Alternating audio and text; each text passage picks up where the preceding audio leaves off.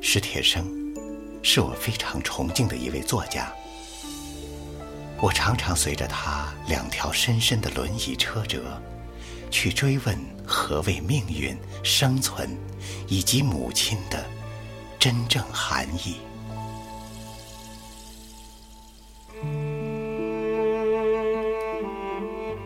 史铁生的人生受尽磨难，举步维艰，也许。正是因为痛苦的磨砺，他的文字和思想才更能走进我的心。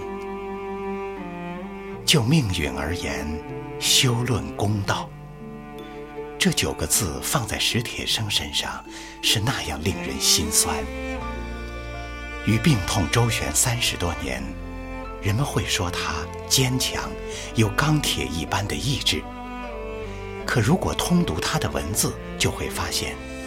真正能够让他直面痛苦，让他在生活的荆棘中顽强生长和绽放的力量，是来自对母亲的承诺。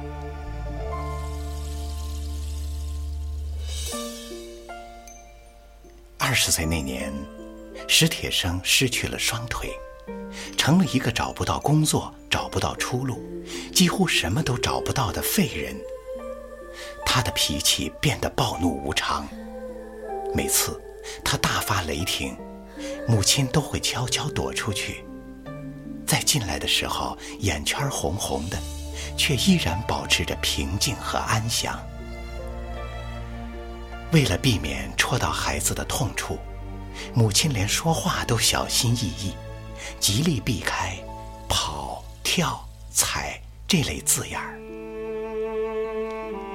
有时，看到儿子突然狂暴的捶打自己，喊着“我活着还有什么劲”，母亲就扑过去抓住他的手，带着哭声说：“咱娘俩在一块儿，好好活，好好活。”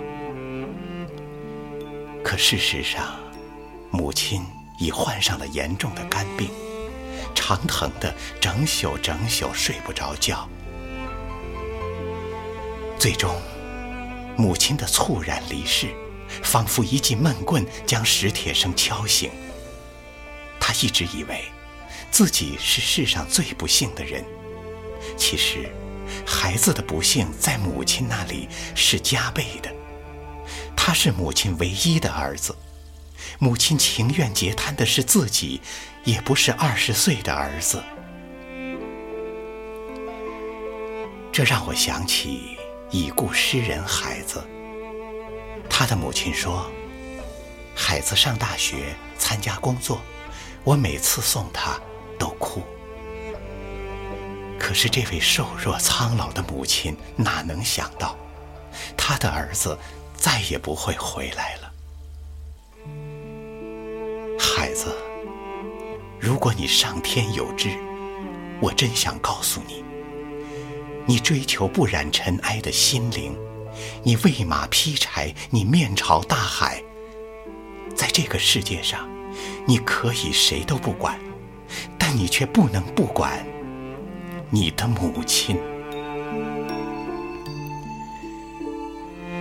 当史铁生的第一篇作品发表，他的第一篇作品获奖，他多么希望他的母亲还活着。